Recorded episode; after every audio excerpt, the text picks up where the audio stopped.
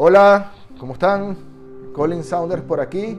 Y bueno, voy a dar inicio a grabar el primer podcast, el, podcast número uno, lo que yo eh, le, asigné el nombre del nacimiento. El nacimiento, eh, este podcast hace referencia al proceso de, de, transformación de adolescente surfista a empezar a emprender o a hacer actividades comerciales paralelas a mi profesión, eh, que ya era el surf, ¿ok? Bueno, esta historia comienza en el 2003. Vamos a, irnos al 2003. En ese punto mi papá se había ido a Costa Rica, estábamos en Venezuela, mi hermana y yo con mi mamá, en Margarita. Yo había iniciado la universidad, pero también en paralelo estaba bastante dedicado al surf, me estaba yendo bien. Yo el 2001 tuve una lesión en la pierna, me recuperé y en la recuperación como que, vamos a decir, eh, eh, me, yo me lo tomé muy en serio, entrené mucho. Entre el 2002 y 2003, mi carrera como surfista toma un brinco. Me empiezan a patrocinar. Em, y ya yo estaba en la universidad, vamos así decirlo. Y me encuentro en el dilema de o surfeo, viajo y lo hago bien en el surf, o me dedico a la, profesión que, que, tomé. Entonces, eh, en ese punto del 2003, yo inicio en Margarita, en paralelo a, esta, a, este, este ya yo estaba en la universidad y todo esto. Mi primer emprendimiento, vamos a decir, que, avanzó, eh, que fue con Francisco Hernández Paiva, hicimos una marca de quillas de surf y la marca se llamó Power Control. Paiva estaba justo en esa época trabajando con, empezó, había empezado a trabajar con Pepo con Bellas, Pepo es un surfista de, vamos a decir, de los primeros surfistas de Venezuela. Eh, Paiva aprende mucho sobre la fibra de vidrio con, con Pepo. Y en ese punto me, me, plantea, Colin, vamos a hacer una marca de quillas, yo sé hacer quillas, ¿ok? Bueno, Paiva era mi pana, surfeábamos juntos, o sea, no, no es que me llegó para, sino que ya de por sí eh, éramos amigos. Eh, si se nos partían las tablas las reparábamos juntos, etcétera. Ya, ya había una conexión y un día me propone hacer unas quillas porque no, creo que no, no se nos habíamos quedado sin quillas o se le había partido una quilla a él o una a mí y, hacemos una y bueno, de ahí nace como, como la idea y para allá me dice, vamos a hacer quillas, vamos a hacerlas bien. Y yo, ah, ¿qué necesitamos para hacerlas bien? Bueno, vamos a comprar fibra de vidrio para hacer unos moldes, vamos a comprar cera desmoldante, unos tornillos, unos pernos, unas prensas, un esmeril, etcétera en fin, la inversión inicial fueron como 150, 170 dólares, recuerdo, y sacamos nuestros primeros tirajes de quillas, vendimos algunas, empezó el, negocio a moverse, vamos a decirlo, pero todavía estaban sus primeros pasos, y yo eh, suelto la universidad y viajo a, a unos compromisos internacionales de competencias, uno de los cuales fue aquí en Panamá, en Bocas del Toro, un Riff Classic, en el que yo hago final, tercer lugar, y con lo que me gano en ese premio, voy a Costa Rica. Eh, bueno, Panamá y Costa Rica por fronteras en, Bocas del Toro está pegado. Y mi papá me, ayuda con un extra y me puedo ir a mi primer viaje a California, que esto fue a finales del 2004. ¿ok? Bueno, llego a California, conozco muchos eh, buenos amigos, y sé, eh, conocí a Roberto Alves, ahí me, viví con él en, en, en, San Clemente, cerca del surf. Estaba también cerca de las, una zona muy, vamos a decir, donde se mueve mucho el mercado del surf, que es San Clemente. Em, conozco, conozco a Chelu, conozco, o sea, conocí a muchos amigos que me, que me transmitieron muchas cosas positivas. Empiezo a visitar a mis patrocinantes y también empiezo a detectar cosas que yo sabía que hacían falta Margarita. Por ejemplo, justo antes de yo irme a California, ah, bueno, antes de irme a Margarita con, con Paiva, con Francisco Hernández, nos pasaba mucho que los tornillitos de las quillas se nos aislaban. Y cuando íbamos a buscar tornillitos de quillas en Margarita, íbamos a las tornillerías, nos vendían uno que funcionaba, pero no era de acero inoxidable. Entonces se te oxidaba el tornillo dentro del plug y eso era un caos. Que básicamente después para rescatar la tabla tenías que quitarle el tapón. Bueno, un, tema. Yo, vamos a decir, yo tenía esos, pequeños insights de mi propia industria y de mis propias necesidades. Y en California todo, todo vamos a decir, todo abundaba. en para, eh, por ejemplo, en las fábricas de tabla, para laminar una tabla de surf, en aquel entonces, no sé si hoy hayan cambiado los mecanismos a, un proceso más sostenible, tenían que tirar el rollo y cuando cortan todo el rollo, imagínate un rollo de, tela de tabla de surf como un rollo de tela de una tienda de tela. Y imagínate la tabla de surf puesta sobre una mesa llegas y tiras el rollo de tela, la tela cae y todo el excedente que pasa de los rieles hacia afuera, lo cortan y eso lleva a la basura. Yo, eso, por ejemplo, en, eh, también los tornillitos de las quillas allá los abundaban, a las fábricas les daban bolsas y bolsas de tornillos y llaves y yo acordaba con los dueños de las fábricas, amigos míos, eh, conocidos, que me las vendieran a un precio bastante accesible, a centavos por tornillo y, por llaves. Entonces, vamos a decir, yo, para que vean, el, el, o sea, y eso es una parte de lo que de lo, cómo uno buscaba hacer ese extra con cosas que quizás allá sobraban. Entonces, llevábamos, eh, yo llevaba, yo hacía, recuperaba esa tela buena, los retazos, los guardaba en Ziploc y hacía paquetes, paquetes, paquetes, paquetes, y los mandaba a Venezuela. Eh, las llavecitas de quilla, los tornillitos me los traía yo en Costa Rica, aquí en Panamá, en todas las tiendas de surf le hacían falta. Y yo se los vendía a dólar, entonces nada más traerlos hacía un, un extra. En las marcas que me patrocinaban, me acuerdo, XM, que esa marca me introdujo también a Met Pérez. En XM yo le pedí, le, solicité a Luis Benito que me diera precio de vendedor, o sea, comisión de vendedor, y que aparte me diera una línea de crédito. Y, ahí empecé a llevar, me traía de las cuerdas, entre volantes, las fibras de vidrio, los tornillitos, las llavecitas. Eh, ese fue ese primer viaje a California. Me hice un montón de tablas con, eh, vamos a decir, como por intercambio.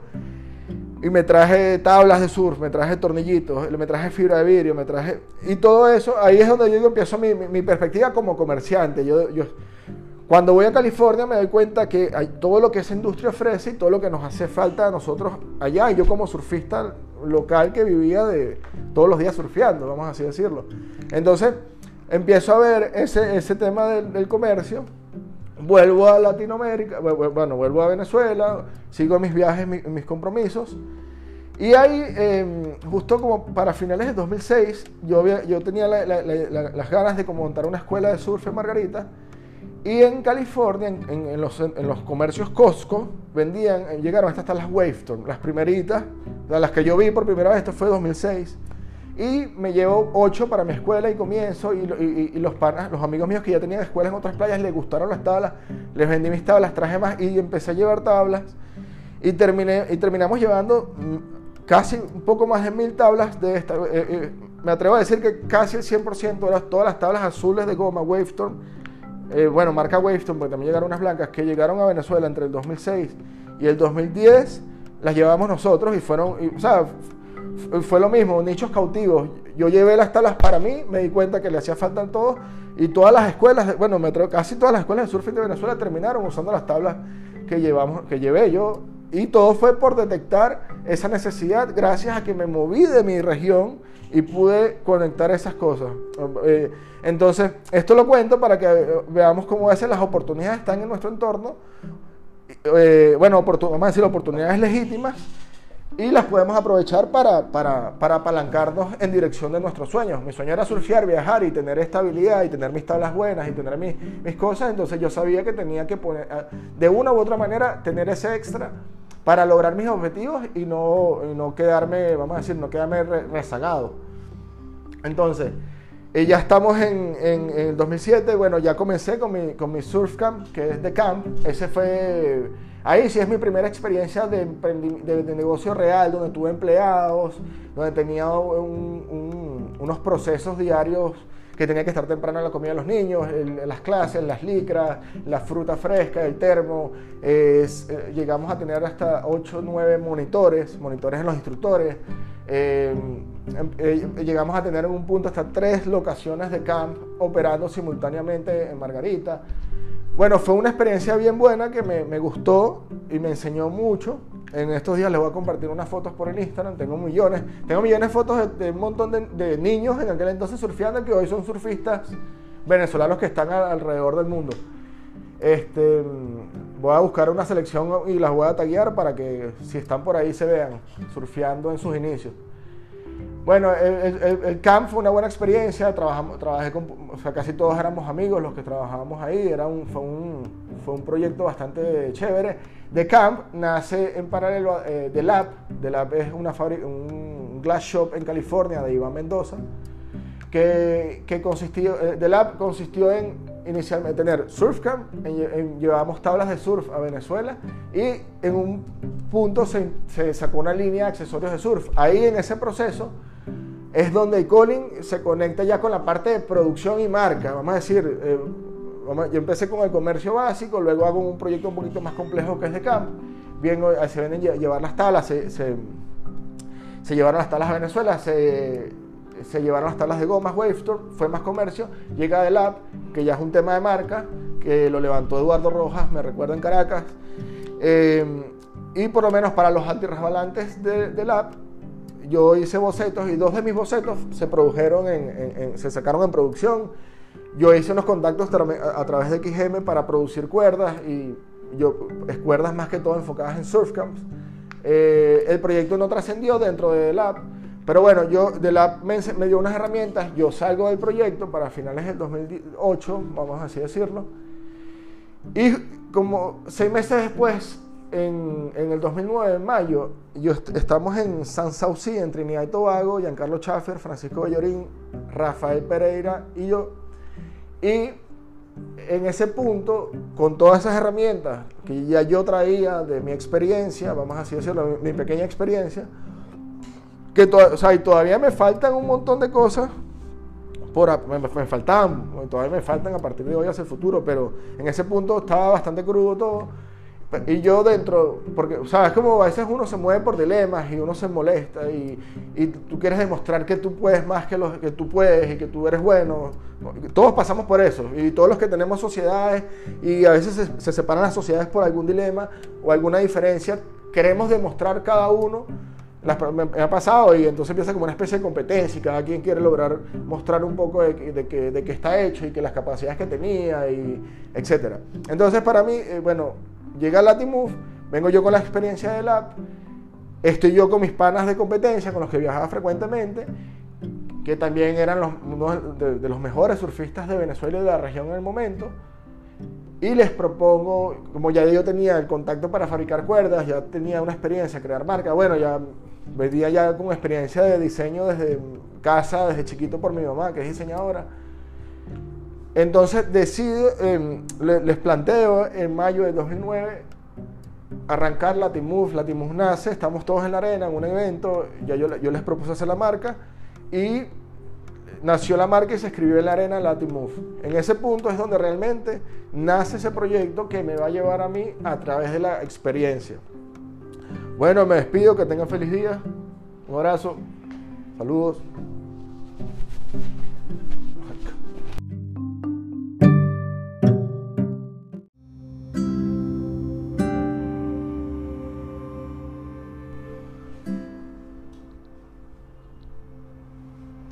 Muy buenos días, buenas tardes o buenas noches. Colin Saunders por aquí, desde Ciudad de Panamá, 22 de octubre del 2020. Y bueno, doy inicio al tercer podcast de la trilogía de podcast que decidí hacer. Eh, este podcast lo defino como la síntesis o mi síntesis basado en, la, narrativa previa que, que, que, enmarco en los podcasts anteriores. El primer podcast, El Nacimiento, donde hablo un poco de cómo Colin se convierte en, emprendedor, que, lo lleva a, comenzar en el comercio, etc. En el segundo podcast eh, marco lo que es mi experiencia, yo lo defino como la experiencia, que es ese proceso desde que nace Latin Move, todo lo que me lleva a enfrentar ese proyecto hasta tiempo presente. Y ahorita, en este momento, estoy dando inicio al tercer podcast que lo defino como la síntesis y lo hago en paralelo al lanzamiento de una aplicación eh, que aquí en Ciudad de Panamá, que básicamente esta aplicación sería mi síntesis o la síntesis de mi experiencia eh, con una línea muy, muy, muy conectada a los valores o a, los, o a las ideas iniciales que hicieron o que, o que me llevaron a hacer Latin Move. Em, en este podcast no quiero venderles el, nuevo proyecto, eh, realmente esa no es la intención, pero sí quiero que estén, o sea, que, que, sepan que con grabar este podcast yo estoy lanzando mi aplicación y es una aplicación en la cual he estado trabajando bastante durante los últimos meses. He estado rodeado de un equipo y unos asesores bastante buenos, pero en, cierta medida este proyecto eh, he tratado de aplicar en él, vamos a decir, toda mi experiencia adquirida en mis emprendimientos previos. ¿Por qué? Porque este tipo de, desarrollos en el cual estamos eh, o estamos saliendo ahorita, eh, he requerido realmente tener que aplicar casi todos los conocimientos adquiridos en las diferentes fases o estructuras o ideas que, eh, o negocios que yo he estado. Desde mi café, desde un café que tuve aquí en Panamá que se llamaba Macanao, donde pude tener experiencia de retail y de lo que es atención al, cliente, eh, una tienda en Margarita que tuvimos, la Timu Shop de retail, la Timov como marca, eh, todo el mercadeo de Instagram que se hizo, toda la generación de contenido, todos los enlaces, eh, eh, producción de textil, distribución hacia cadenas retail. y para de contar todas las experiencias posteriores que se han ido apilando en mi conocimiento y en lo que yo quiero lograr. Entonces, en la síntesis, eh, yo les hablo de esto porque quisiera que en cierta medida cada uno de nosotros adquiera un poco de la experiencia, quizás mi experiencia te es útil a ti en un, punto de tu vida. Em, una cosa que a mí me gusta recalcar, o me gusta recalcarme, vamos así decirlo, es, recordarme siempre por qué comencé. A veces en, el desarrollo podemos en cierta medida cambiar la dirección o cambiar el foco de atención de los objetivos que queremos lograr, eh, llámese por, porque nuestro entorno nos, modifica, y no estoy hablando de personas, estoy hablando de, de, repente de nuestros intereses, o nuestras tendencias, o nuestros hábitos de consumo, etc. Siempre me gusta recordar por qué comencé, por qué comenzó la Team Move, qué fueron las emociones o los mensajes que yo recibí en mi conciencia que me llevaron a querer fundar un proyecto del perfil de Latin Move eh, como ropa. Este, hoy en día lo mantengo y este proyecto que están haciendo mantiene mucho de esta, vamos a decir, de esta, de esta filosofía de querer crear oportunidades y de querer crear en nuestra región plataformas y proyectos que nos lleven hacia adelante en el proceso de civilización. Y no solo de civilización en, el, tema del acceso al mercado, porque realmente si lo analizamos objetivamente, los niveles de consumo que tenemos hoy en día eh, no son sostenibles. Sostenibles quiere decir que no, no, son, no se puede mantener eternamente. Y no son sostenibles no es que dentro de mil años, no. Probablemente mi hijo, que hoy tiene dos años, para sus mediados, para cuando tenga mi edad, si nosotros en este momento no creamos soluciones que, que, permitan, vamos a decir, que, que permita que la sociedad crezca y se mantenga y se estabilice sin necesidad de un deterioro tan, tan grande hacia el planeta, podemos crear soluciones que solucionen el tiempo presente, pero también creen bases para diseñar un futuro más sostenible donde podamos convivir realmente con la naturaleza que nos rodea, donde podamos convivir como especie, como, como seres humanos entre nosotros mismos sin hacernos daño.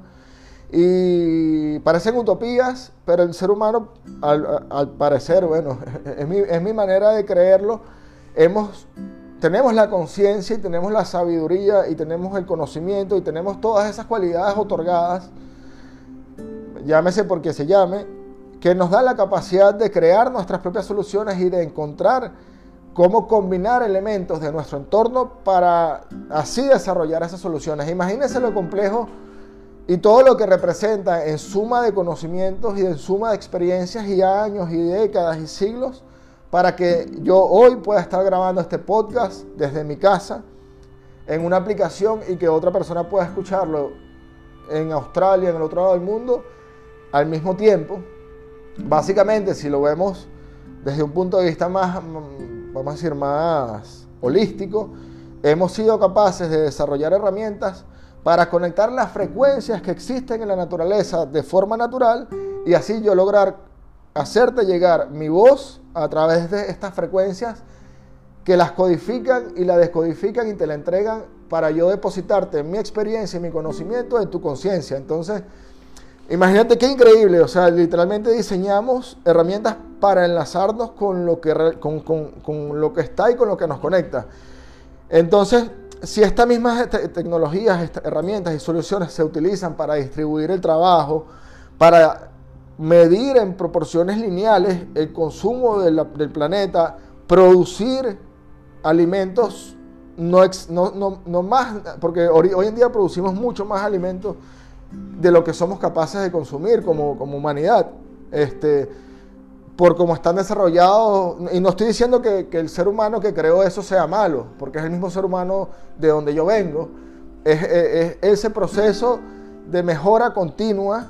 Eh, la humanidad es una sociedad, eh, la base es, es, nosotros, nuestra evolución genética respeta esos fundamentos. Entonces, si nosotros hemos ido poniendo capas y capas y capas de conocimiento y cada vez que ponemos una capa tenemos la posibilidad de voltear hacia atrás y ver eh, si esa capa funcionó o no y ver cómo podemos mejorar esa capa. Y eso es de lo que mm, se trata el futuro. Este, bueno, se trata mi futuro y, el futuro del proyecto en el que estoy involucrado. Es que eh, repensar lo que ya está creado. Nada está estático. De hecho, lo hemos vivido con el COVID modelos de negocios que, no se esperaban que esto sucediera, hoy en día se, básicamente caducaron eternamente. O sea, hay modelos de negocio que si no, y, no lo digo a manera de crítica, lo digo a manera de, que nada es constante. Entonces, inclusive lo que yo les estoy diciendo no sabemos si que pueda pasar el día de mañana. Pero eh, lo que quiero es transmitir la idea. Entendemos que los mecanismos de, producción de alimentos, de producción textil, eh, distribución, cadenas retail, que han sido creados hasta hoy por el, humano, no han sido como una mala intención, han sido promercados, creando fuentes de empleo, creando oportunidades, llevando conocimiento y experiencia a otras regiones, etcétera, etcétera. Por ese lado es muy positivo. Pero cuando lo vemos por el lado de nuestro entorno ambiental, la polución, el, vamos a decir, el desgaste de los valores sociales en torno a otras necesidades autocreadas. Ahí podemos discernir un poco y decir, conchale, o sea, somos sumamente inteligentes como especie. Tenemos estas capacidades concebidas de transformar nuestro entorno y de crear cosas nuevas. ¿Por qué no nos apegamos a eso y decimos, bueno, vamos a plantear soluciones para lo que yo he encontrado, para los problemas que yo he conseguido en mi experiencia. Y eso es lo que yo estoy mm, esforzándome en lograr sintetizar en esta solución. No es solamente eh, una plataforma para comprar o para adquirir un producto o un servicio, no. Es todo lo que engloba las conexiones, la logística. Eh, mi intención y, y, mi objetivo es, a través de mi experiencia, yo he ido abriendo mis puertas de conocimiento Obviamente, yo, me, yo, si yo tuviese la oportunidad de sentarme a hablar con el Colin del día que fundó Latimove, probablemente yo le, le, diera un, montón de recomendaciones y quizás el Colin que, que fundó Latimove no las tomara porque él todavía su momento, de, su experiencia en ese punto no le iba a permitir entender lo que yo quería, eh, lo que le quiero explicar. Pero no es, no es culpa de ese Colin, es culpa de ese proceso que tiene que atravesar mi pasado para llegar a este presente. Y, eso es, lo que... Y es bueno que también ustedes, los que escuchan este podcast, tomen una posición similar. Digan, conchale, ¿qué he hecho yo en mi pasado que puede ser útil para mi presente? ¿Y cómo lo puedo transformar? ¿Y qué puedo hacer para replicarlo? Eh, ¿Cómo puedo reinventarme? ¿Cómo puedo reinventar ese conocimiento? lo que se hizo y lo que se aprendió nunca no se perdió Solamente hay que a veces reenfocarlo o repensarlo o corregir las cosas que no funcionaron o simplemente ir hacia adelante confiando en que esa experiencia y, en que esos conocimientos nos llevan por una dirección coherente.